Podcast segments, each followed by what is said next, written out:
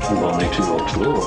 Ich antworte nicht auf seine Scheißfrage, ehrlich gesagt. Halt, stopp! Haben die Leute einfach keine Lust hier oder was? Ausfall! Ausfall! Ach, du Toni. Nicht so tief, Rüdiger, nicht so tief! Werde ich aber ein bisschen wild hier, langsam. Jetzt reicht's mir langsam! Ich würde sagen, Peace out, ich bin draußen. Cool.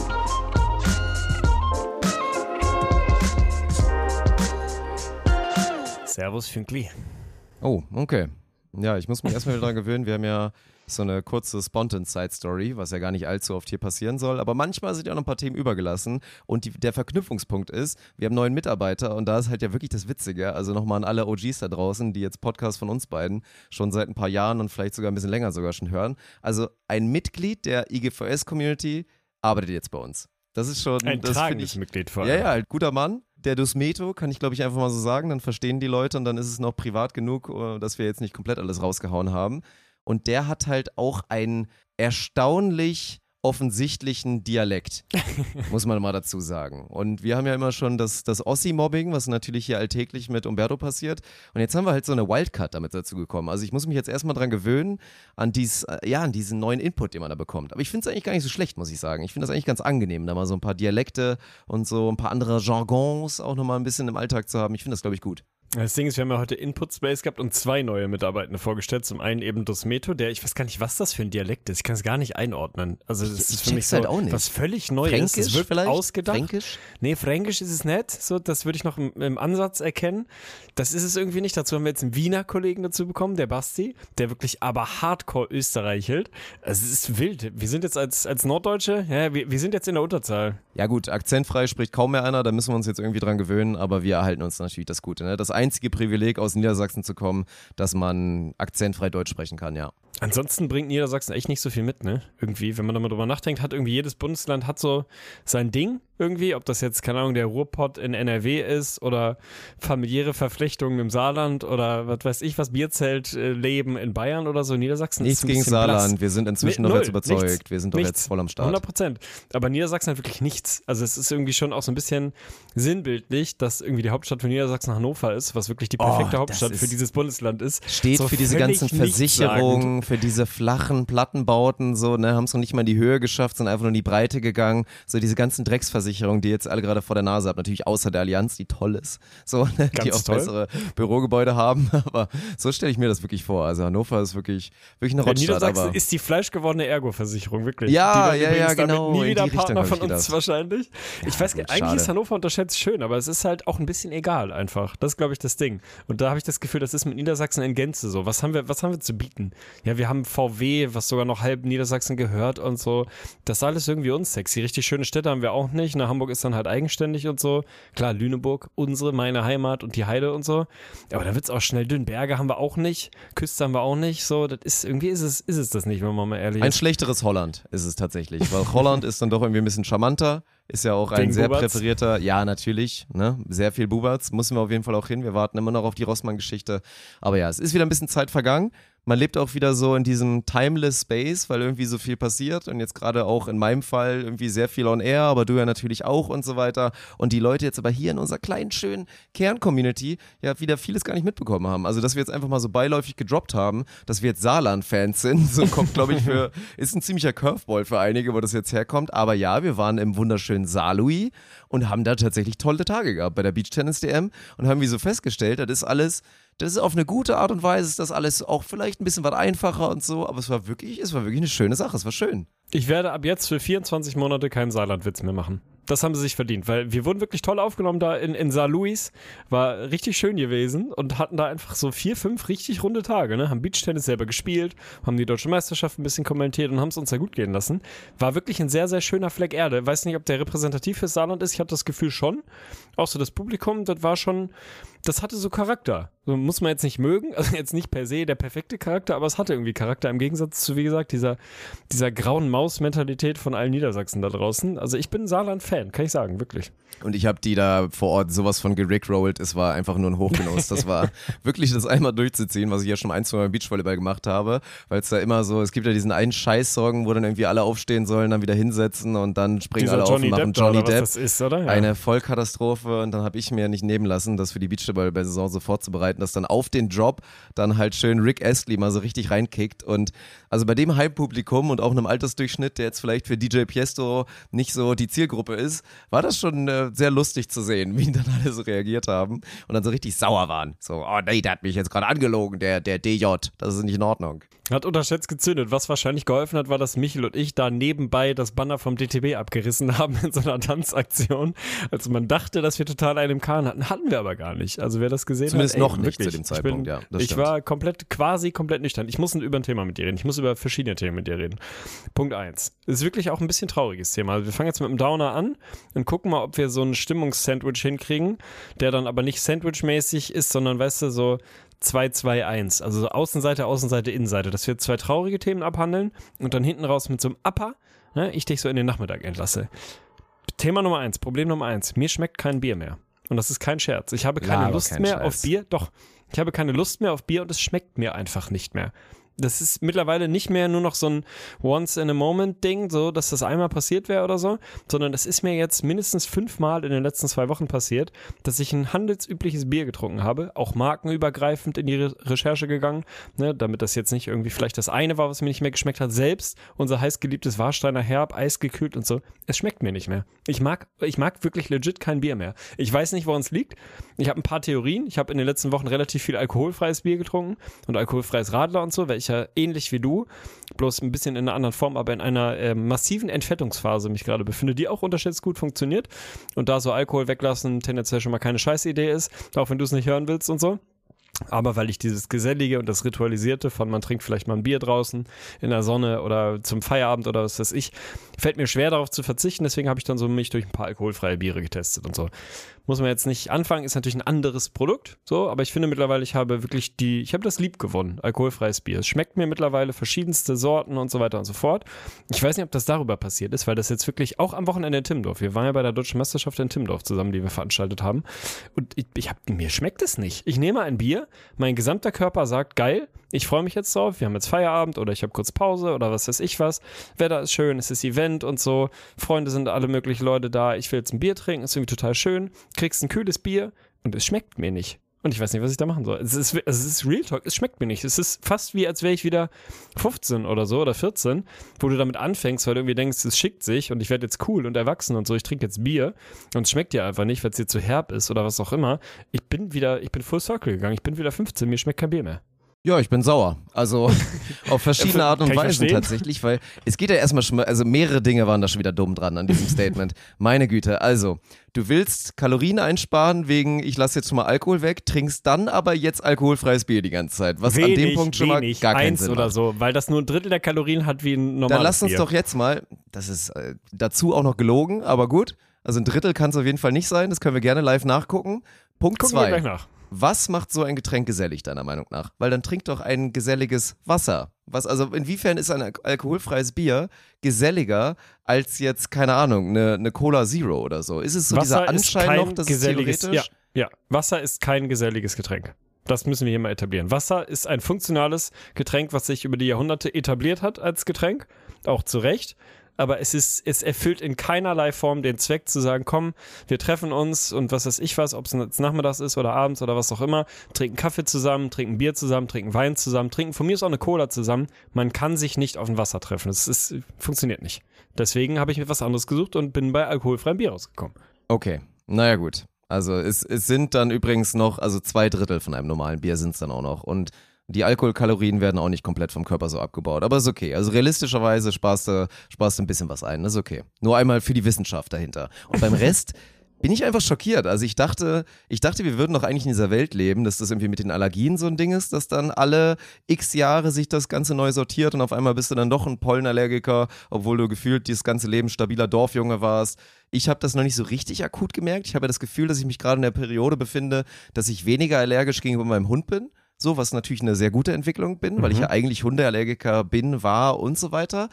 Ich dachte, beim Essen wäre es halt so lineare Kurve eigentlich. Weil ich meine, es geht so, ja dass los. es irreversibel ist quasi. Also Ja, wenn es dir einmal ja schmeckt, dann schmeckt es dir immer quasi. Genau, weil die meisten sind ja mäkelig. So, ich war auch ein sehr picky Eater, mochte fast gar nichts. Und dann traust du dich mal ein bisschen ran, gewöhnst deine Geschmacksnerven im Zweifel auch mal, isst vielleicht ein, zwei, dreimal öfter dieses eine Gemüse, was dir nie geschmeckt hat. Und auf einmal öffnen sich die Knospen und du denkst dir so, Halleluja, kann ein Brokkoli geil schmecken. Oder so Spargel. so. Spargel ja auch so ein klassisches Beispiel, wo ich so als, als Zwölfjähriger, wo es dann immer irgendwie sonntags bei uns Spargel gab, irgendwie mal mit Schnitzel und mal mit Schinken und mal mit Hollandaise und mal mit Buttersoße, ich mir immer dachte, oh mein Gott, ey, mein, meine Antwort darauf war ja, wenn es bei uns immer Spargel gab, gab es dazu natürlich auch noch Kartoffeln, also die, die Beilage. Und was hat dann, was habe ich gegessen? Ich glaube, legit, bis ich, boah, lass mich nicht lügen, bis ich 16 war, habe ich dann gegessen Kartoffeln, weil die haben mir geschmeckt. Weil es aber keine Soße dafür gab und ich auch Hollandaise und Buttersoße irgendwie eklig fand, habe ich mir halt ein, ein Brei daraus gemacht und habe mir Curry, Gewürzketchup, habe ich mir da oben drauf gemacht und habe dann ein Kartoffel-Ketchup-Gemisch als Hauptspeise an eigentlich ja diesem schönen familiären Sonntag gegessen. Also so ging es bei mir los, aber ich habe ja seitdem eine erstaunliche Entwicklung gemacht und Ja, bin gut, bin Picky Eater, weil ich Veganer bin und deswegen nicht alles esse. Aber esse ja abseits dessen eigentlich inzwischen so fast alles und auch mit, mit den Getränken ist es ja eigentlich genauso. Also ich kann dir jetzt nochmal leidenschaftlich beschreiben, inwiefern sich dieser Biergenuss immer mehr zum absoluten Hochgenuss entwickelt und es da wirklich eine lineare Kurve bei mir ist und ich eher dann noch offener werde gegenüber Bieren, die ich vorher scheiße fand oder so. Mein, aber sind wir mittlerweile da, dass die ein IPA schmeckt oder kommen wir da noch hin? Nähern wir uns an oder ist das, das immer finde noch ich ja nur einfach, das finde ich ja einfach nur dämlich. So, also ich, Okay. fi- ich finde es ja einfach prätentiös und kacke, dieses IPA-Ding, weil sorry, ein Bier, das ist deutsches Kulturgut und das darf halt auch einfach im Ankauf, darf das nicht mehr als sonst was kosten, so, ne? Also ich komme einfach, ich möchte einfach nicht in dieser Welt leben, dass so ein Bier, sowas Schönes, jetzt auf einmal sowas Elitäres ist, was man sich für 2,50 Euro pro Einzelflasche im Mhm. Laden kauft. Wir reden ja nicht von einem Kiosk, wo ich mir vielleicht auch mal so ein Coronita gönne, weil ich mich irgendwie so- besonders sommerlich fühle oder vielleicht einen Clean Tawny zünden will. Wir reden davon, dass du halt einen Sixer von diesem Zeug dann dir so für 15 Euro bestellen lässt, so aus dem, keine Ahnung, aus dem Spezialitätenhandel online. Also das ist einfach total dumm, weil ansonsten, es gab ja glaube ich auch mal, ich meine, es gab auch mal von Beck so ein, so ein IPA, was auch immer da so, ne, oder hier so ein, so ein Pale Ale Kram. Das fand ich eher sehr, sehr lecker. Also geschmacklich könnte ich mich dem auch komplett öffnen und hätte wahrscheinlich Spaß dran. Es ist mir einfach zu affig. Also es ist schon auch wirklich heftig, ne? Also ich finde diese ganze Craft-Bier-Kultur, die da ja im Wesentlichen dahinter steht und dann häufig in so eine Pale Ale-Richtung geht, ob das dann Indian Pale Ale oder was weiß ich was ist irgendwie, ich finde das auch zutiefst suspekt so, weil das ist ja genau dieses Ding, du hast das Gefühl, Leute, die das trinken oder auch machen oder verkaufen oder so, sind immer Leute, die noch nebenberuflich in einem Foodtruck arbeiten, die mit so, mit so schwarzen Gummihandschuhen, Vollbart, Tunneln in der Regel, nichts gegen Tunnel, aber dann auch so sehr große Tunnel und zum rot-schwarz karierten Karohemd und Vans einfach so, weiß ich auch nicht, Jackfruit Burger mit sonst was für irgendwie 16,99 aus dem Truck machen, weil es halt irgendwie total fancy ist und dazu halt dir noch ein IPA servieren, was dann halt wirklich so 2,80 Euro kostet oder so. Ich finde, Bier muss ein Produkt sein, was eine niedrige Einstiegsbarriere hat Ja. und was für jedermann und jeder Frau einfach finanzierbar ist und in der Einfachheit besticht. Dadurch, dass es eben ein Reinheitsgebot hat und da sind dann halt vier, fünf Sachen drin und fertig. Dann kannst du am Etikett ein bisschen rumspielen, kannst von mir aus in den Schwerpunkten und den, den Anteilen jeweils ein bisschen rumspielen, aber mach da keine Cola rein und so und hör auf, da so ein, so ein fancyes Lifestyle-Produkt draus zu machen. Bier ist wirklich kein, kein in dem Sinne Lifestyle-Produkt, wie, wie diese ganze Craft-Beer-Community das will. Ist mir wirklich, ist mir zutiefst suspekt. Sind auch immer die gleichen Leute, die das machen. Fahren auch alle Ja, und Liegefahrrad. Dann, dann ist es auf einmal dein Hobby oder was? Ist dein, ist dein Rennrad kaputt? Oder warum ist jetzt auf einmal dein neues Hobby, dass du jetzt IPAs sammelst und dich dann freust, wenn du dich mit deinen vier anderen Idiotenfreunden dann da triffst, jeder irgendwie so eine neue Sorte mitbringt und ihr das dann so langsam trinkt und so, so ganz mit Gaumen offen oder so. Was, also sorry, wie dumm hört sich das denn an? Also ich hoffe jetzt wirklich, dass da ein, zwei gerade zuhören und sich mal massiv hinterfragen, weil das gute Bier ist da, wo es hin muss. Es ist günstig, wenn du auch einfach ein bisschen drauf scheißt und wenn du dir mal einen Hochgenuss gönnen willst und dann sagst du mal, ich kaufe mir jetzt meine Kiste, die kostet ja 20 Euro. So, das ist es. Wir brauchen Ja, nicht vor mehr. Allem, ja, vor allem, um sich prätentiös zu fühlen und sich so total über, ich bin äh, total Puff belesen so, und weiß so. ich nicht. Okay, oder so. Fair enough, warum nicht? Aber umso dieses, weißt du, ich bin total sophisticated und kann den Geschmack total gut auseinanderhalten, weil ich schmecke, dass hier noch so mal eine Marille an der Flasche vorbeigelaufen ist und das schmeckt man einfach raus mit so einem getesteten, wohltrainierten Gaumen. Dafür wurde Wein erfunden. Newsflash. Also dafür gibt es das Produkt Wein. Das ist auch okay. Das da verstehe ich, hat das auch seine Ja. Berechtigung. Aber beim Bier wirklich, leave it as it is, ey, bin ich wirklich Werde ich fast sauer. Also so sauer wie du auf mich bist, dass es mir nicht mehr schmeckt, bin ich auf die ganzen prätentiösen IPL-Trinker und Craft-Beer-Heinis dieser Welt. Ja, aber das sollte jetzt nicht untergehen. Ich bin wirklich enorm sauer auf dich, weil, also sorry, was, was soll das für unsere Freundschaft bedeuten? Wir haben letztens schon festgestellt, unsere Freundschaft also beruht auf Alkoholkonsum. Wir, es gibt quasi, wir können es an Eine, einer Hand eine tragende abzählen. Säule, ja. Es ja. ist eine sehr tragende Säule und wir können es an wenigen Händen, Schrägstrich an einer abzählen, an Malen, die wir so ganz normal verbracht haben. Und ich glaube, wir gefährden damit was ganz Großes, so, ne? Vor allen Dingen, weil es, es geht ja nicht nur, also wenn wir uns privat, wenn wir uns privat zerschlagen, ist es ja eine Sache. Aber du vergisst dann ja die tausenden Menschen, die dann traurig sind deswegen und die dann irgendwie von uns nichts mehr bekommen. Also von daher würde ich dich jetzt mal bitten, Aber was ist deine Erwartungshaltung an mich dann jetzt? Ja, Arschbacken zusammen und durch damit. Dann bist du halt wieder 15 und tust so, als ob es dir schmeckt. Aber ich möchte das nicht hören. Okay. Und wenn du mir- wenn du jetzt bald- formuliert? Wenn du Mhm. jetzt bald dann wirklich mit mir ein geselliges alkoholfreies Bier trinken willst, dann haben wir ein persönliches Problem, mein Freund. Ja gut, ich werde versuchen, situativ dagegen zu arbeiten, aber es ist mir wirklich aufgefallen und äh, es beschäftigt mich. Aber was ist denn jetzt, was denn jetzt die kann. Lösung? Also dann sag, reden wir doch mal über die Lösung. Also ich weiß, wir glorifizieren gerade wieder Alkoholkonsum und so weiter, ist ja gut, Das ist eine tragende Säule dieses Podcasts, by the genau, way. genau. Newsflash. Also alle, die das noch nicht verstanden haben, dann lasst es halt auch einfach bleiben. So, wie sieht's denn jetzt aus, wenn man jetzt sagt, man setzt sich zusammen und möchte halt gesellig ein wenig Alkohol konsumieren, wie es ja nun mal häufigerweise bei einem Großteil der Gesellschaft passiert. Wenn man irgendwie am Wochenende, man freut sich richtig, dass man frei hat, man trifft sich mit ein paar Boys, man trifft sich vielleicht auch einfach nur zu zweit und vorher ist eigentlich allen Beteiligten klar, das läuft darauf hinaus, dass wir uns mal mindestens so fünf, sechs Bier reindrücken und gucken wir mal, vielleicht wird es ja irgendwie noch mehr. Gehst du dann, also willst du mir jetzt dann sagen, dass du dann halt wirklich das gesellige alkoholfreie Bier rausholst? Oder hast du schon eine Alternative im Kopf und sagst dann, komm, ich werde jetzt wirklich für genau diesen Konsum, der dir dein Großteil deines Lebens von Bier präsentiert wurde, den möchtest du jetzt ummünzen auf Wein oder vielleicht mehr auf Longdrinks. Du warst ja auch schon immer mehr ein Longdrinker im Vergleich zu mir. Äh, ich habe da noch nicht so final drüber nachgedacht, aber mir ist es tatsächlich auch in Timdorf am Wochenende aufgefallen, weil das ja das prädestinierte Setting dafür ist, dass genau das passiert. Ne? Letzter Abend, es war ein sau anstrengendes Event, es war auch so ein bisschen Event, ein Eventende eines langen, langen Event Sommers und so, viel Druckabfall und dann alle nochmal zusammensitzen und so. Und wäre ja die perfekte Gelegenheit gewesen, nochmal mit allen Mann irgendwie zehn Bier zu trinken und genau das zu machen, warum man äh, sich diesem Produkt ja auch so hingegeben hat in den letzten Jahren und Jahrzehnten. Und ich habe das währenddessen gemerkt, ich habe dann angefangen Bier zu trinken, ich dann eins getrunken, habe dann noch eins getrunken, habe sofort wieder gemerkt, es schmeckt mir nicht und ich habe auch keinen Bock auf betrunken sein gerade. Und das ist eigentlich das dahinterliegende Thema, glaube ich. Weil sonst wäre es ja einfach zu sagen, okay, switch ich halt, trinke ich halt Wein. So, oder trinke ich halt Longdrinks oder von mir aus kurz, wobei das jetzt nie so, fand ich jetzt nie so geil. Aber könnte man ja machen, wenn man sagt, man will gesellig auch sich mit anderen irgendwie zusammen einen antrinken, aber hat halt geschmacklich gerade ein Problem mit Bier. Ich glaube, dass das äh, tiefenpsychologisch dahinterliegend ist, dass ich gerade keinen Bock habe, betrunken zu sein.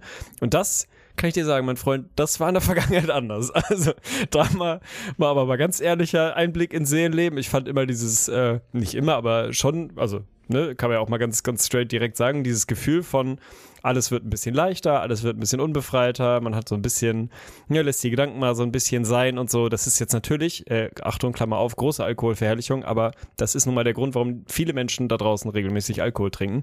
Das fand ich immer einen schönen Zustand, dieses angetrunken sein und alles so ein bisschen, ne, nimmt alles so ein bisschen Gewicht vom Gesamtleben.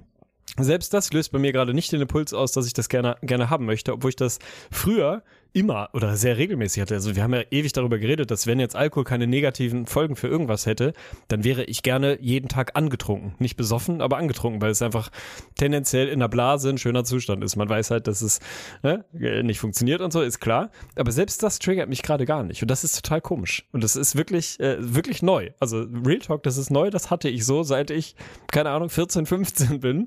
Wahrscheinlich so ungefähr hatte ich das noch nicht. Deswegen bin ich aktuell überfordert und kann dir das noch nicht beantworten, wie ich damit umgehe. Vielleicht muss ich kiffen wie ein Bagger, wenn wir uns das nächste Mal sehen und einfach mal gucken, ob das noch funktioniert. Ja, vielleicht ist das Ansonsten die neue Meta. Das genau. könnte, das könnte natürlich sein, aber ja, jetzt bin ich gespannt, wie du mich da jetzt wieder rausholen willst. Also das war jetzt gerade, ich, ich habe nicht das Gefühl, dass es eine gute Grundlage ist für den Fortlauf der nächsten 45 Minuten, was hier gerade passiert. Das ist aber gut. Gut, dann war es das für diese Woche mit ihrem Namen. Nee, keine Ahnung. Äh, Sky Dumont ist wieder vergeben. Das kann ich dir sagen. Also das vielleicht mal so, um, um mal die Kurve in Richtung guter Laune zu kriegen. Sky Dumont war ja viele Jahre auch neben Alkoholverherrlichung ein weiterer tragender Teil dieses Podcasts und auch dieses Vorgänger-Podcasts IGVS. Und ich habe vorgestern oder so zufällig gelesen, dass Sky Dumont wieder vergeben ist. Rahmendaten, Die junge Dame, die an seiner Seite jetzt ist, ist wieder 29 Jahre jünger, also ist wieder 46. Er ist ja mittlerweile, glaube ich, 75 oder so ähnlich. Aber Sky Dumont bleibt immer am Puls der Zeit, hat sich verliebt in einem Videocall.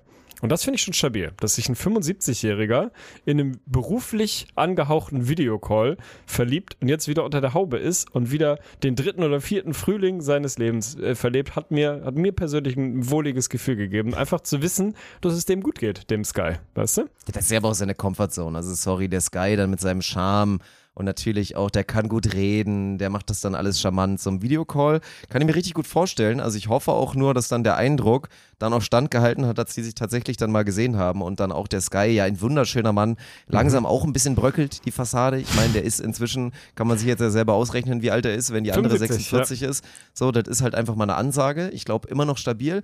Ich finde es halt sehr, also wir wollten das mit der Lebensbibel nicht mehr machen. Wir haben es ja auch nicht damit reingenommen, aber ich bin gerade wieder sehr in diesem Kurvendiagramm mit, ab wann ist ein Altersunterschied so zu viel? So, ne? Wir hatten ja schon so ein paar Aussagen, aber es ändert sich ja total mit dem Alter. Das ist ja das Interessante. Also, warum man dann sagt, okay, mit 70, ich brauche so noch den Impuls einer jetzt vielleicht 50-jährigen Frau, weil diese 20 Jahre sind mir irgendwie super wichtig. Und ich mir gerade so vorstelle, wenn ich 70 bin und so dann auch wirklich einfach schon viel in meinem Leben hinter mir hatte, äh, jetzt in dem Szenario von Sky Demont, verschiedenste Partnerinnen, die mir wahrscheinlich ähm, oft auch jünger dann ein bisschen mehr dieses Dynamische und Belebende gegeben haben, dass ich jetzt eher so denken würde, wenn du dann irgendwann mal so ein 75-jähriger Bre bist, dass man auch einfach vielleicht mal jemanden an seiner Seite haben will, der der ähnlich viel erlebt hat oder so. Einfach, weißt du, so dass man dann eher in die Richtung geht. Aber vielleicht geht auch dieses Bedürfnis, das musst du mir jetzt erzählen, das musste ich jetzt unterbringen, einer jüngeren Dame an seiner Seite, vielleicht geht es ja auch nie weg. Aber das wollte ich einmal in den Raum werfen, weil ich fände dieses Diagramm ganz spannend, ne? Weil wir sind uns ja alle einig, so, das ist ja Grüße an alle GTI-Fahrer da draußen, die es dann cool finden, mit 23, je- mit 23 eine 14-jährige Freundin zu haben. Dass das nicht geht, ist klar. Dann irgendwann, so in unserem Alter, ist es dann weird, wenn sie noch in den Teens ist, also volljährig natürlich mal vorausgesetzt, aber als 33-jähriger Mann sollte man vielleicht nicht unbedingt eine 18-jährige Freundin haben, ohne jetzt weird angeguckt zu werden. Und dann ändert sich ja dieses Verhältnis immer so ein kleines bisschen. Also das finde ich ganz spannend. Ey, Ich kann in sein Seelenleben nicht reingucken, aber das scheint ja bei ihm immer so ein Ding zu sein. Ich meine, guckt mal in Richtung Leonardo DiCaprio. Das ist doch mittlerweile auch ein wandelndes Meme, dass man Ja, irgendwie gut, mit aber der ist ja 25 noch- quasi zu alt ist. Der ist doch auch schon 50, oder? Wie alt ist Ja, der? Leo ist, glaube ich, noch, das müssen wir jetzt mal nachgucken. Ich glaube, Leo ist noch knapp unter 50 und der ist ja noch in dieser Range, wo er halt noch so, genau wie Brad Pitt oder so, ne? Der ist halt trotzdem immer noch, auch wenn vielleicht es da mal ein bisschen welkt und meine letzten Bilder von DiCaprio, die ich gesehen habe, sahen jetzt auch nicht mehr so stabil aus. amtlich, ey. Ja, das stimmt. Aber der ist ja trotzdem noch ein Superstar und immer noch ein laufendes Sexsymbol. 47 so, ne? Ich meine, bei Ja, dem das ist ja schon wieder was anderes, dass der jetzt immer noch nach Anfang 20-Jährigen geiert, weil er halt noch in dieser Altersrange ist. Das geht ja halt bald so los. Also ich glaube, Brad Pitt ist das Beispiel. Der transitioned langsam zu diesem, ich bin jetzt ein alter Mann in Hollywood. Und dann ist es auch nicht mehr cool, wenn die neue Frau. Äh, alter, Brad Pitt ist 58. Er ist schon längst ein alter Mann in Hollywood. Pitt also ist fast 60, willst du mich das verarschen? ist krass. Brad Pitt ist 58. Mein das ist gerade für mich mein Fuck. Ich hätte jetzt so gedacht, okay, Leo, das ist auch schon krass. Aber Brad Pitt ist dann vielleicht so 53 und dass der jetzt wirklich schon fast 60 ist. Also ja, Brad Pitt sollte jetzt vielleicht nicht mehr unbedingt das neue Victoria's Secret Model, was jetzt gerade 21 geworden ist, daten. So, Ey, meine ich gebe Meinung. Brad Pitt ein, um zu gucken, wie alt er ist. Das erste, was ich sehe, ist, Angelina Jolie will Brad Pitt vernichten. 250 Millionen Klage eingereicht. Es also, geht schon wieder los. Sind wir nicht alle, haben wir nicht Johnny. Depp irgendwie gerade erst verdaut und es war trotzdem auch irgendwie unterhaltsam und Ey, ja, die gleichen Amber Accounts, die das gemacht haben, werden da wieder reingehen. Piep. Ja, Ja, natürlich. Das wird, also wenn das wieder was Publikes wird, dann haben wir ja, ich glaube, das wird jetzt vielleicht auch die neue Meta. Einfach wirklich so sich trennen und dann so für Content einfach mal so schön, ein richtig schönes halbes Jahr Wann vor der Kamera das erste zu haben. Mal passieren, dass wirklich so eine komplette Trennung und Schlammschlacht und alles, was da dran hängt, so von A bis Z einfach komplett durchinszeniert ist und nur noch ausgedacht ist, um halt, weil du nebenbei quasi im Abfallprodukt Ja. der Vermarktung Ja. des Gerichtsurteils mehr verdienst, als dann der eine dem anderen in die Tasche schiebt über irgendwie, weiß ich auch nicht, Schadensersatz oder so. Das hat's Da sehe ich mich dann gezeigt. komplett. Dann will ich Gerichtsreporter werden, so ein Ding. Ich bin ja eh schon Chef, da kann ich auch, weißt du, kann ich das auch noch machen. Kann mich da auch noch, auch noch hinsetzen und ein bisschen nebenbei mein Handy rausholen und meine, meine Live-Einblicke in das Verfahren Jolie Wie verwerflich findest geben. du das? Wie verwerflich findest du das so, dass man so ein bisschen lügt, so für Content und so weiter. Jetzt genau solche Geschichten, mir mal ein dass man vielleicht sein Privatleben. Ich sag dir mal ein schönes Beispiel, weil das hatte ich direkt im Kopf. Wir hatten jetzt ja hier German Beach Tour, wir waren Timdorf, Deutsche Meisterschaft, war das riesigste Event überhaupt, so, da waren über, also waren 3500 Menschen in der Arena und so, war, war natürlich alles krass und so, ne. Das erste Mal auch vor, vor so einer Kulisse moderiert und so weiter, das erste Mal Content gemacht und mal so erlebt, wie ist denn überhaupt so eine Crowd? So, was muss man mit der machen, damit das funktioniert und so. Und wir hatten ja ein Segment, das ist auch ziemlich spontan entstanden. Ich glaube einfach, irgendein Bre ist dann halt zu Richie gegangen, also Richie, unser Moderator, der dann, ne, den man halt immer gesehen hat und wo man wusste so, ey, das ist der Typ, der auf dem Chord rumtanzt währenddessen, den hau ich jetzt mal an und ich habe ein Anliegen. Und dieser Bre hatte ja dann vor, und was er auch dann am Ende gemacht hat, einen Heiratsantrag durchzuziehen. Also wirklich Ja. in so einer Pause, wie man es auch aus dem Amiland kennt, Cringe-Gefahr enorm, also wirklich 9,5 von 10 Cringe-Gefahr, weil selbst wenn sie Ja sagt, ist es vielleicht irgendwie auch unangenehm und so weiter. Und wenn sie Nein sagt, ist es natürlich eine Katastrophe. So, sie hat am Ende Ja gesagt, es war minimal unangenehm, aber am Ende war es eigentlich ganz schön, weil man gemerkt hat, so das hat den beiden jetzt was bedeutet und beide sind da jetzt echt gerade happy mit. Das hat sie wieder süß gemacht. Ansonsten war es schon ein bisschen unangenehm und dann ist mir halt direkt gekommen im Vorfeld, als es hieß, so der macht jetzt einen Heiratsantrag und alle so meinten, was, der zieht das wirklich durch? Hatte ich halt direkt im Kopf so, also was mich ein bisschen zum schlechten Menschen macht, eigentlich wäre es geil, wenn sie Nein sagt. Weil, bisschen zu einem schlechten Menschen. Aber wirklich nur ein Nein, bisschen. nein, nein, nein, nein, hear me out, hear me out. Eigentlich, okay. weil wenn sie, wenn sie Nein sagt, weil irgendwie sie das mit der Kulisse so scheiße findet, sorry, so, dann, dann war es nicht meant to be. Also so eine Entscheidung trifft man nicht, weil der Heiratsantrag dann kacke war. Es gibt ja keine, nee, jetzt nicht, ähm, bitte hier, ich möchte das einmal retournieren, Storno, versuch's in zwei Wochen nochmal mein Bre, weil das war jetzt nicht meiner Vorstellung entsprechend. Wenn sie Nein sagt, dann war es nicht meant to be. Vielleicht hast du dich vertimt, das ist dann eine Sache, so kann man eine Beziehung, glaube ich, natürlich ruinieren, dass wenn man einfach zu früh den Antrag macht und man eine gute Chance anderthalb Jahre später gehabt hätte. Deswegen, ich lebe dann in der Welt, die Beziehung war es dann quasi nicht wert, wenn sie dann da Nein sagt. So, den moralischen Punkt würde ich mir gerne mal so als Asterix, würde ich mir gerne mal so vermerken lassen. Punkt Nummer zwei. Es wäre halt total geil gewesen für den Content, weil dieser Clip geht um die Welt. Dieser Clip äh, geht natürlich anders viral auf Twitch erstmal selber, auf YouTube mit allen Mann, Twitch das reine. YouTube-Video, was heißt, Martina hat Nein gesagt und dann Ja. fertig. Ja, natürlich. So, es, es wird wahrscheinlich bei Bild landen und so und bei, bei sonst wem landen. Halt Exposure des, des Grauens. Und dann ging natürlich mein, mein Content-Brain an und ich dachte mir so, ey, Digga, wie, wie unnormal dumm von mir, wenn ich mir einig bin, dass das eigentlich eine saugeile Idee wäre, sowas zu haben.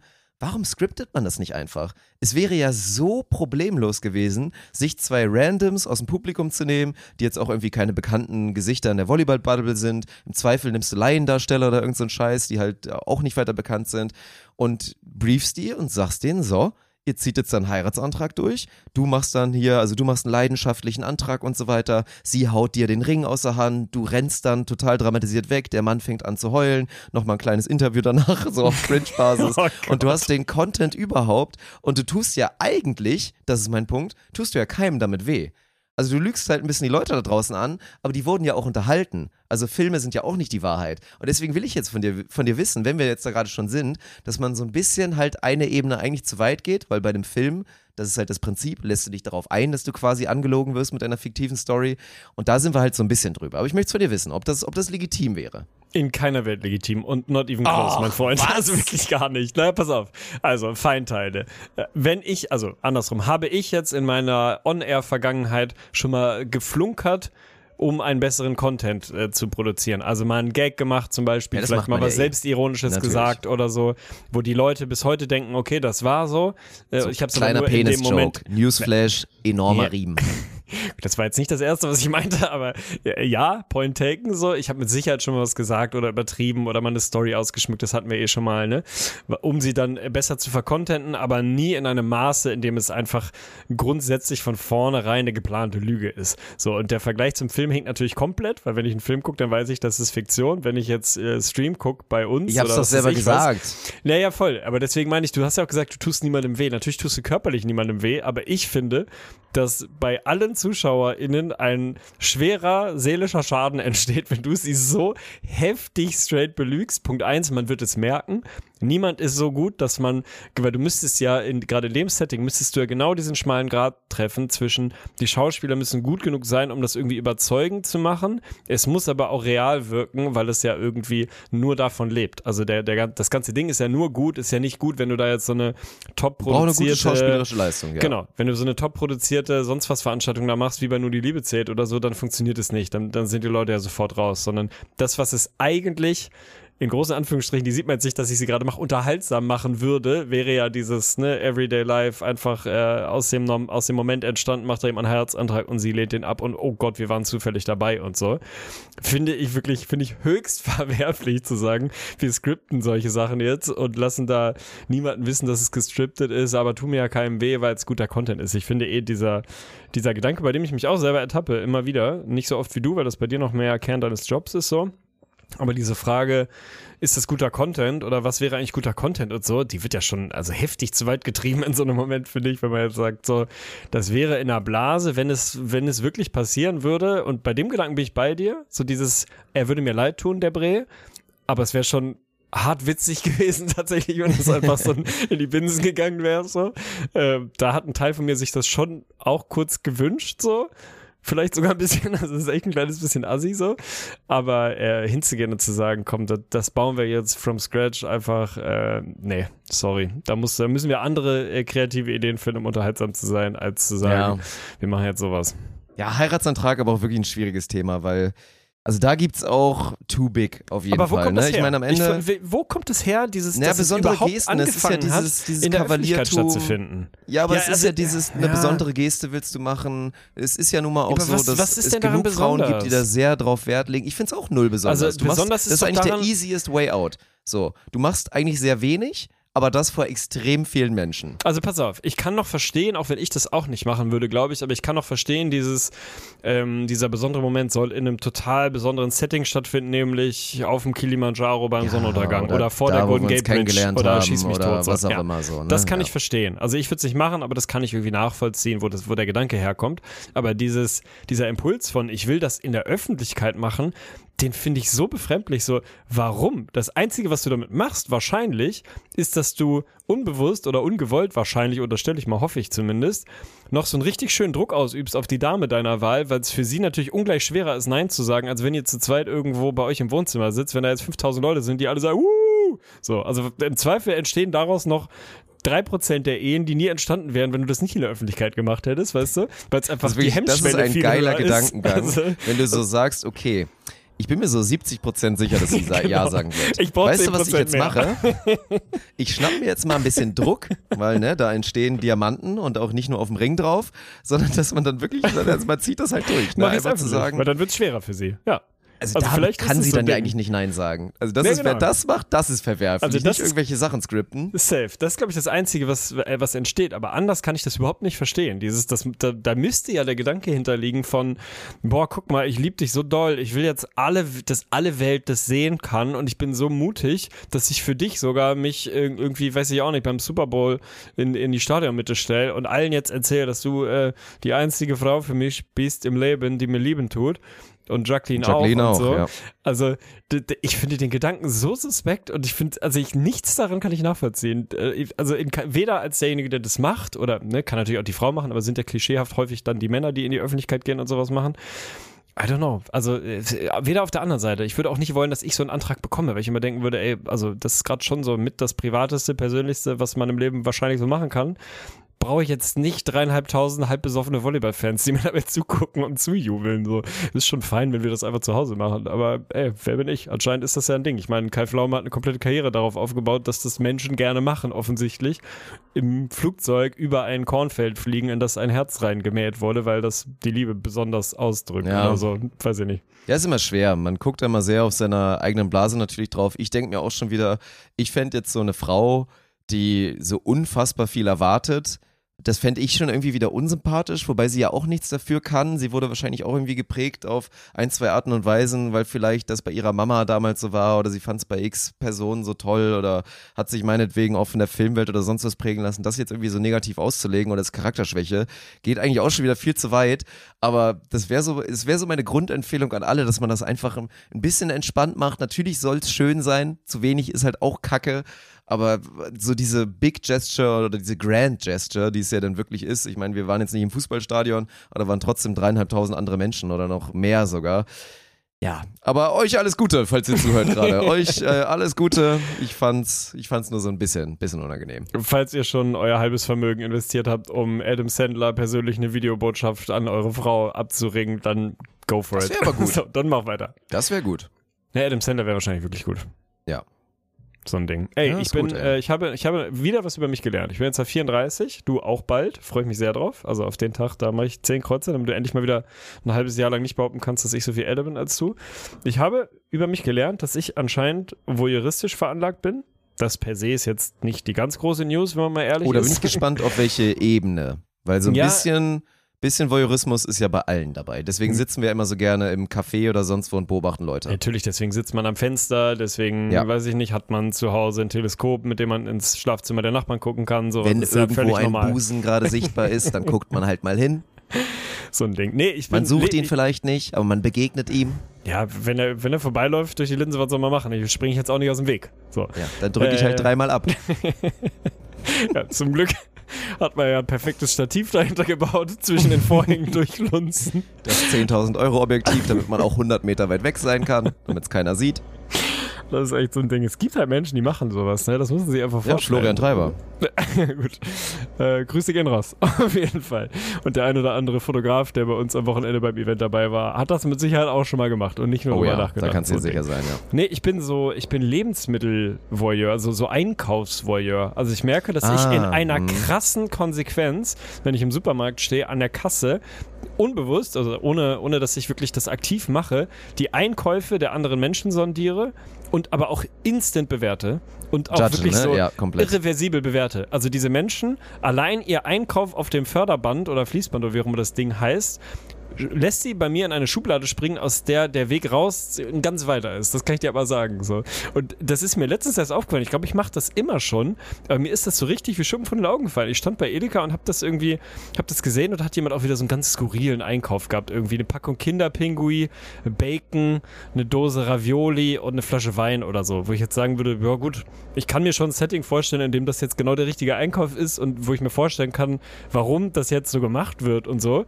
Aber Person hat bei mir instant verloren. Also ist sofort unsympathisch geworden, wo ich dann selber danach beim Rausgehen gemerkt habe, was ist denn los? Ey, also ist das jetzt wirklich so ein Ding, dass ich da jeden beobachte? Und das hat Maße angenommen, Ausmaße, dass ich wahrscheinlich unbewusst, wenn du mich draußen nach dem Einkauf irgendwie fragst und mir zehn Leute dahin stellst, die irgendwie vor mir an der Kasse standen, dann könnte mein Gehirn dir wahrscheinlich die Einkäufe von all den Leuten sagen, weil ich das total registriere und scanne und sofort so eine Bewertung rausziehe. Das, ich finde das sehr, ich finde das sehr spannend, aktuell noch nicht schlimm, aber schon irgendwie ein bisschen weird, dass das bei mir so ein großes Thema ist, was Menschen einkaufen anscheinend. Aber nur bei Lebensmitteln. Bei Klamotten ist es völlig egal, da passiert es nicht. Das ist dieses Fließband-Szenario, glaube ich, dass ich dann Zeit habe, da zu stehen und mir das anzugucken und zu denken, oha. Ah ja, gut. Also nicht die Magerstufe. Okay. Okay. Ja gut, wenn es das Thema Fettshaming gibt, dann wird es, glaube ich, ein bisschen schwierig, aber es ist ja, ist ja ein super interessantes Thema, muss man sagen. Also mache ich definitiv auch. Ich meine, gerade so ein Klassikerbeispiel ist, gut, wenn jetzt mal wieder einer dahinter steht, der jetzt nur das billigste vom billigsten Fleisch gekauft hat, dann judge ich definitiv. Klar. So, dann gibt's die eine Generalausrede, ist es ein Assi? Weil wenn es ein Assi ist, dann kann er wahrscheinlich nichts dafür, weil sein Social Upbringing dafür gesorgt hat, dass er sich mit solchen Themen noch nie auseinandergesetzt hat. ja, So, oder der ja dann, Geldbeutel dafür sorgt, dass er sich nichts anderes leisten kann oder so, ja. dann kann man sich trotzdem was anderes kaufen und muss nicht das billigste Fleisch kaufen. Also die Ausrede akzeptiere ich auf jeden Fall nicht. Aber es ist ja auch spannend und ich glaube, man ist da auch gut drin. Also ich würde jetzt sagen, du hast irgendwann mal behauptet, dass du, dass du sowas allgemein gut kannst, aber dass du zum Beispiel auch hier, ne, Billard-Skills an der Nasenspitze absehen kannst. Und ich finde, man kann ja durch so einen Einkauf eigentlich sehr, sehr gut mal so ein bisschen, also ich glaube, Reichtum eine Sache, dann so ein bisschen so Lebensphase auch und so. Kommt natürlich auch auf den Laden an, wo man ist. Ich meine, wenn du jetzt in einen Bioladen gehst, dann hast du natürlich schon eher mal einen, einen spezielleren Schlag Mensch und schließt schon mal so ein paar Leute aus. Aber wenn wir jetzt mal so einen regulären Rewe oder Edeka oder so nehmen, finde ich es immer so ganz spannend. So, ne? Ich meine, du siehst gehen natürlich auch andere Faktoren mit rein, wie man sich kleidet und so weiter. Du kannst den Studenten dann schon mal eher mal mit rausnehmen und so weiter. Aber es ist natürlich ein, ein spannendes Thema. Ich habe das Gefühl, du könntest wirklich, also mit ein bisschen Übung könntest du komplett Profiling-mäßig ein komplett ausgereiftes Charakterprofil und wahrscheinlich Lebensphasenmodell so einer Person bauen. Nur based on so einem Wocheneinkauf oder so oder mehreren kleinen Einkäufen, weil das ja einfach unterschätzt viel über den Menschen aussagt. So, ich finde das, also da, irgendwie ist es auch so ein bisschen dieses, ich glaube, der Mensch neigt halt auch dazu oder sehnt sich fast danach, andere Leute zu bewerten, so, auch wenn es scheiße ist und man weiß oder versucht, ich zumindest mich dem zu entziehen und es nicht zu machen, passiert es ja irgendwie trotzdem andauernd. Und dann ist halt so ein Einkauf schon mal so ein, so ein, so ein guter Ansatzpunkt. So, das Negative geht es natürlich schnell, gerade für uns als so vegan lebende Menschen halt klar, Billigfleisch oder irgendwie allgemein, ne, so irgendwie aus meiner Sicht so ein Kackeinkauf. Aber ich mache es zum Glück auch ins Positive. Also ich ertappe mich auch dazu stehen und zu denken, oh, GG guter Typ. so einfach nur, weil er halt irgendwie fünf Lebensmittel Was sind da so deine hat. Produkte? Ich will mal ein bisschen auch ins Negative hören. Also ich, ich habe drei Fragen. Du kannst ja. die jetzt erstmal abarbeiten. Ich, Frage Nummer eins, die kommt wahrscheinlich hinten an für welches Lebensmittel oder für welchen Einkaufspunkt schämst du dich so am meisten oder fühlst du dich so unwohl damit, wenn du mhm. eigentlich so eine Sache, die du immer wieder kaufst, wo du denkst so, ah, könnte ich jetzt ich schon kaufe, nachvollziehen, wenn oder? wer anders judged. Ah, okay. Ja, so mhm. wo du quasi so ein bisschen drüber nachdenkst, da könnte ich jetzt für gejudged ja, werden, ja. aber ich mache es trotzdem, weil ich es geil finde und dann so ein bisschen die, die Pieces, die Items, wo du dann beeindruckt bist, also die dich dann begeistern, wenn du das siehst, oder ob es eher die Zusammenstellung sind und was dich so am meisten triggert in so dieses mit, das ist dann Assi oder was soll der Dreckseinkauf oder was ist mit deinen Geschmacksnerven los, so in die Richtung. Also ich bin anscheinend, also mein Unterbewusstsein zumindest Fan von so gut konstruierten Gesamteinkäufen. Also das ist nicht auf so einer Einzellebensmittelbasis schon auch ein bisschen und da ist natürlich irgendwie für mich so dieses, wenn da jetzt jemand Mangold kauft oder so rohe rote Beete, also quasi pure rote Beete, die noch verarbeitet wird, da habe ich sofort immer erstmal so ein, äh, so, so ein Respektimpuls, so, oha, mein Kollege muss aber Professor sein, also drunter würde ich es nicht machen, wenn ich Mangold kaufe und so. Ne, das finde ich dann irgendwie immer so, ne, je, je, orientalischer und frischer, desto, desto beeindruckender finde ich das irgendwie, was halt eigentlich total absurd ist. Natürlich bleibt mein Auge eher hängen im Positiven bei so Einkäufen, wo jetzt viel Gemüse dabei ist und wenig so Convenience-Scheiß, ist klar so. Aber ich habe halt auch für so für so Konstellationseinkäufe, wo ich das Gefühl habe, ich sehe sofort, wie der restliche Tag oder die restliche Woche ablaufen wird. Da habe ich hohen Respekt vor. Dann ist auch völlig egal, ob die Einzelteile in sich komplett schäbig sind. Ne? Also wenn da jetzt jemand hingeht und hat auf seinem Fließband 7 TKP, 5 Liter, diese 2 Liter riesen, völligen mhm. Scheißflaschen Cola, aber einfach diese eindrückbaren Cola-Flaschen, ja, zwei Flaschen Jim Beam und so diese Familienpackung Flips, so, da weiß ich sofort, jo, alles klar, Bro good job, so, guten, guten Abend dir. So, auch wenn das in der Blase jetzt irgendwie so Sachen sind, wo ich denken würde, boah, nee, weiß ich nicht, muss jetzt vielleicht nicht unbedingt sein.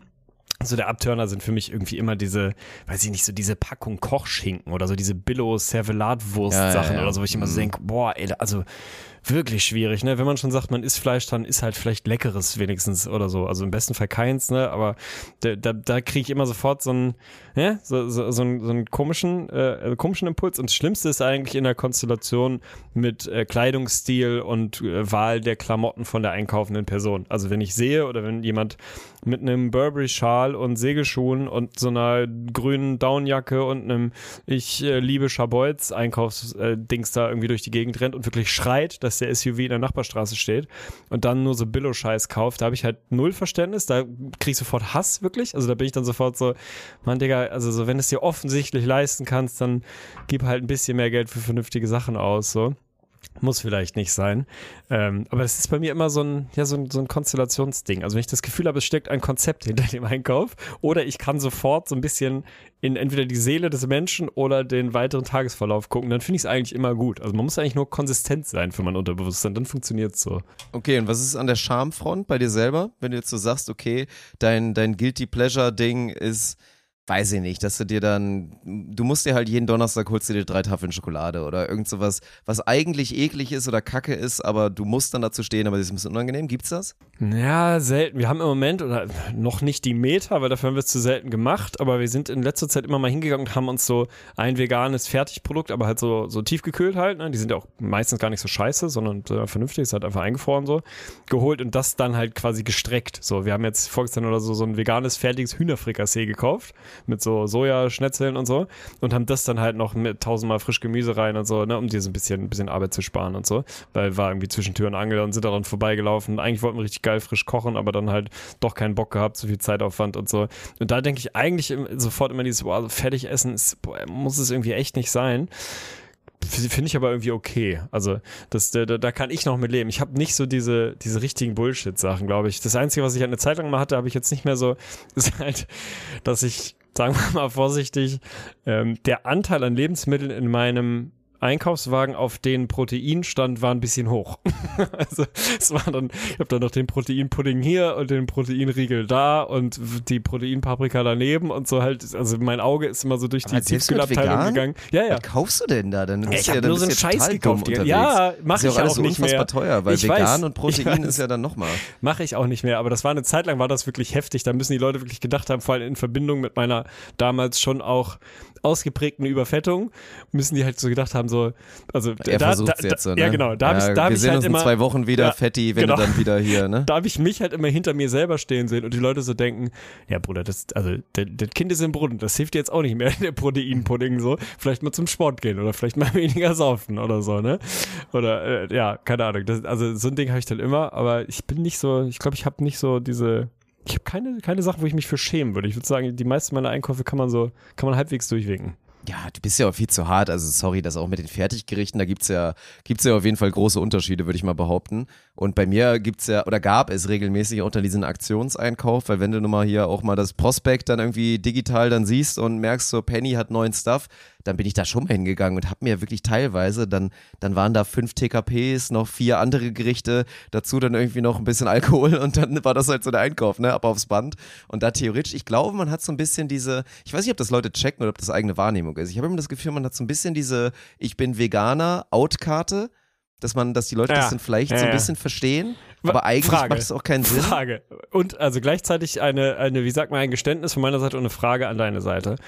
Ich achte drauf, ich glaube unbewusst, aber ein bisschen glaube ich leider auch bewusst, dass die Menschen hinter mir an der Schlange sehen können, dass alle Sachen, die ich kaufe, vegan sind. Das heißt, ich lege sie tendenziell so hin, dass man dieses Vegan-Siegel sehen kann und man halt offensichtlich erkennt, dass ich ein vegan lebender, mich ernährender Mensch bin. Das finde ich sehr, sehr deprimierend, aber es ist so. Ist das bei dir auch so oder ist dir das völlig egal? Da, nee, da habe ich noch nie drüber nachgedacht. Also warum? Also ich meine Weil nochmal, die dann ich mein, denken, klar, dass ich wär cool bin, weil die auch, auch Lebensmittelvoyeure sind, so wie ich, und dann denken, ah, guck mal, der Okay. ist vegan. Mache ich noch nicht, finde ich irgendwas, so, so ein Mord würd, könnte ich ja nicht. Ich könnte ja auf meinen Käse Ja. nicht verzichten, aber GG.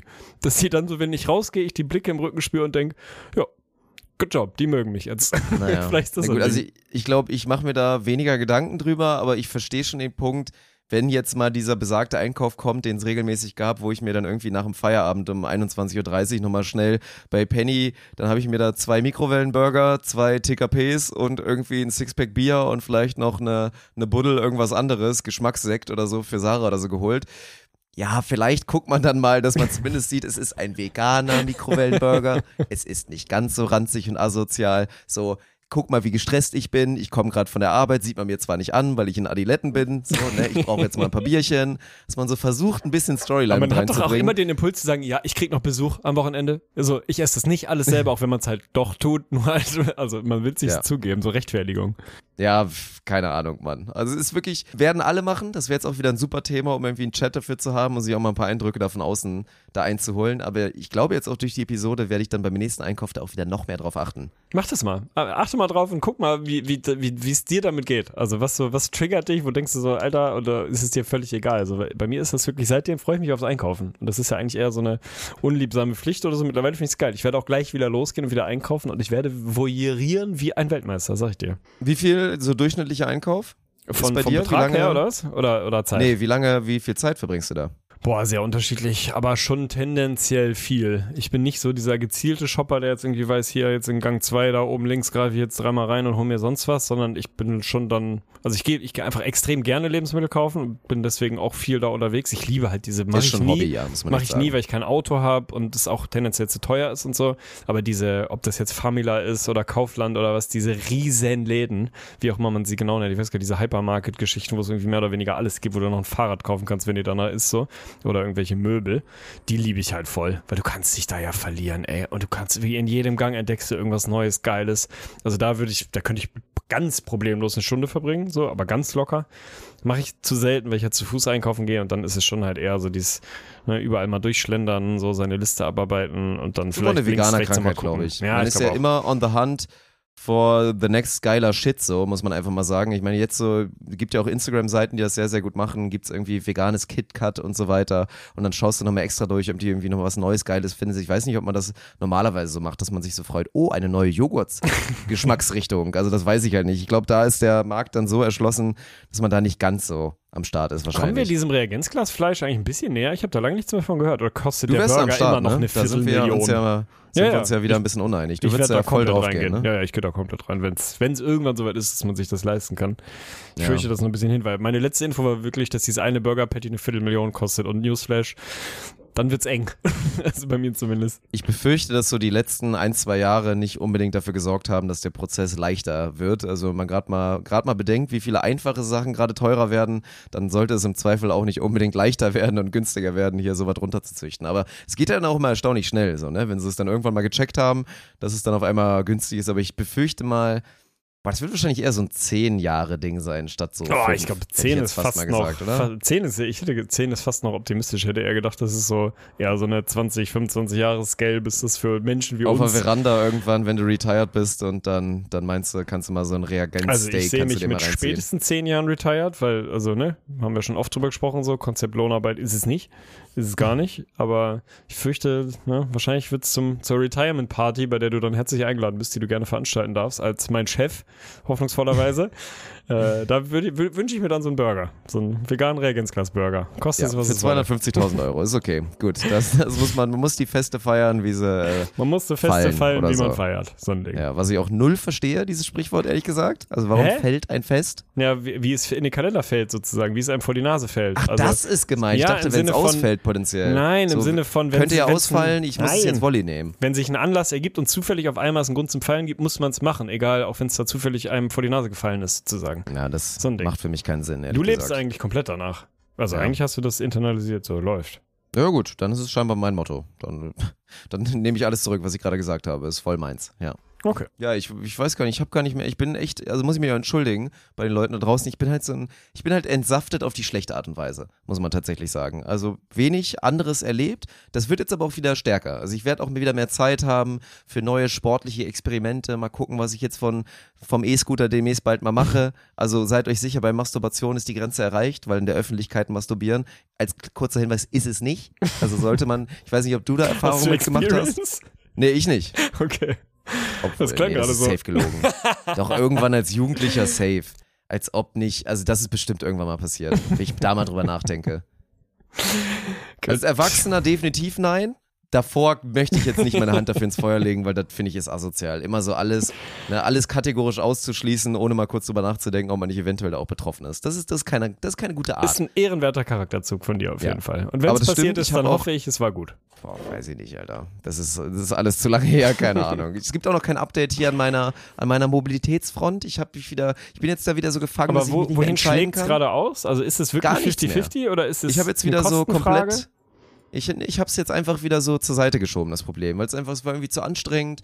Dann hatte ich auch keine Zeit mehr, mich da jetzt so richtig reinzugrinden. Und jetzt bin ich so erstmal so angekommen wieder, ja, dann, dann miete ich mir wieder hier meinen mein E-Scooter, der viel zu teuer ist und gebe dafür pro Tag irgendwie 6 Euro aus oder so. Also saudämlich. Aber da muss ich irgendwie nochmal, keine Ahnung, da muss ich mir jetzt mal einen Ruck geben. Das ist ärgerlich, weil du warst ja eigentlich schon relativ nah an der Entscheidung gefühlt. Also du hattest dich Ich eigentlich sehr zumindest mal committed, committed dich überhaupt Richtung zu entscheiden. Ja, ja, ja. Ja, Was brauchst du? Was kann ich tun? Brauchst du, brauchst du nochmal eine gute Experience? Musst dich dir mal eins leihen, dass du damit nochmal fahren kannst und nochmal merken Ich kannst, glaube, wie geil das gesehen ist? bräuchtest du einfach Zugang zu meinen Daten und du müsstest mir einfach mal so bestellen, weil ich wäre dann, also mit meinem aktuellen, wenn du mir jetzt einfach dieses E-Bike bestellen würdest, was ich eigentlich Ja, haben du willst will, es niemals dann wäre ich damit oder? wahrscheinlich sehr glücklich. Ja, das glaube ich nämlich auch. Ich, Wahrscheinlich wäre ich echt happy und ich würde es safe nicht zurückgeben, als ob. Ich denke mal drüber nach. Du kannst, mir, du, du kannst mir mal sagen, was du so aktuell monatlich circa an Bolt und Co. ausgibst. Dann kann ich dir mal kurz Oh, ausrechnen, ja. dass sich dieses E-Bike vermutlich Ende Oktober refinanziert hat, wenn du so weiterlebst wie aktuell. Also Das vielleicht ist es das, sein, ja. dass die Hemmschwelle des Preises dann so ein bisschen kleiner wird, so ein Ding. Naja, muss mal gucken. Aber ich, ich gebe Updates. Vielleicht habe ich ja nächste Woche oder so schon mal, schon mal ein bisschen was Neues an der Front. Ich freue mich drauf. Ja, dann machen wir heute einfach kommen. Wir müssen ja nichts fabrizieren, dann machen wir heute kurze Episode. Die Leute haben lange gewartet, deswegen ist die Episode noch kurz. Das ist, glaube ich, Mathematik gone right. Und dann freuen wir uns drauf, wenn wir mal ein bisschen auch mal wieder Zeit für was anderes hatten. So vor allen Dingen kopftechnisch. Ich meine, ein bisschen Zeit für andere Sachen hat man ja immer. Dann wird es da, glaube ich, auch wieder, wieder viel Schweinkram geben.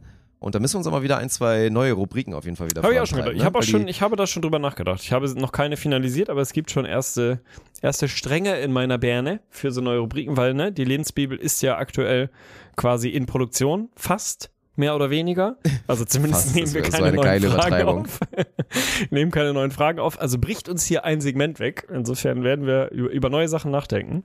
Und er wird bestimmt toll werden. Und nochmal der Aufruf, wenn ihr ein Verlag seid, dann meldet euch doch mal bitte. Kann doch nicht sein, dass niemandem unserer Hörer einen Verlag gehört. Das ist doch nicht zu viel verlangt. Wir werden ja wohl Verleger dabei haben.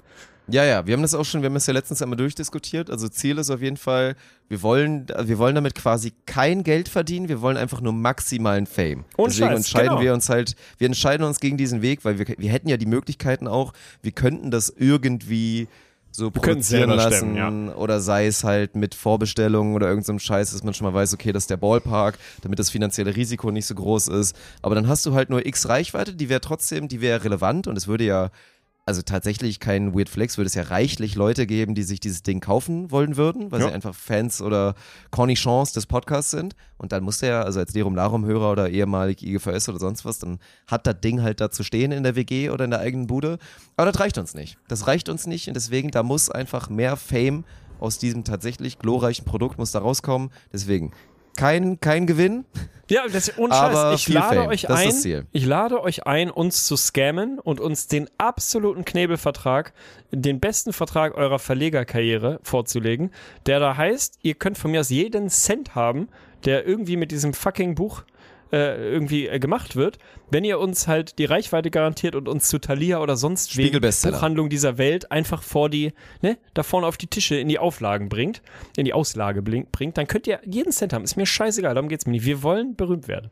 Mach uns berühmt und du kannst mehr Geld haben. Lieber Verleger da draußen und Klingt Verleger. nach einem Fall für Frank Thelen oder Deadlift die Soest. Vielleicht müssen Einer wir von beiden hier Sky. Dumont nochmal anrufen, weil der ist doch, der kommt doch aus der Familie Neven Dumont, eine der größten Verlegerfamilie, äh, Familien in deutscher, in deutscher History.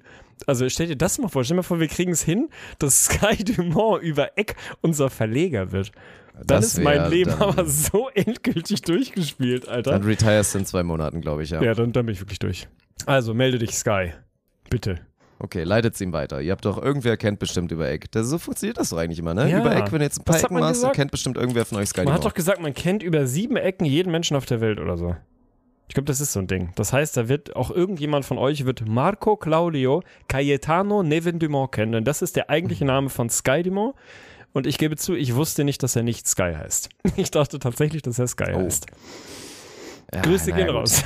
Da hättest du vielleicht drauf kommen können, aber ja, okay. Also, Marco Claudio Cayetano. Grüße gehen raus. Und euch vielen Dank fürs Zuhören und für die Geduld. Und dann äh, hören wir uns bald.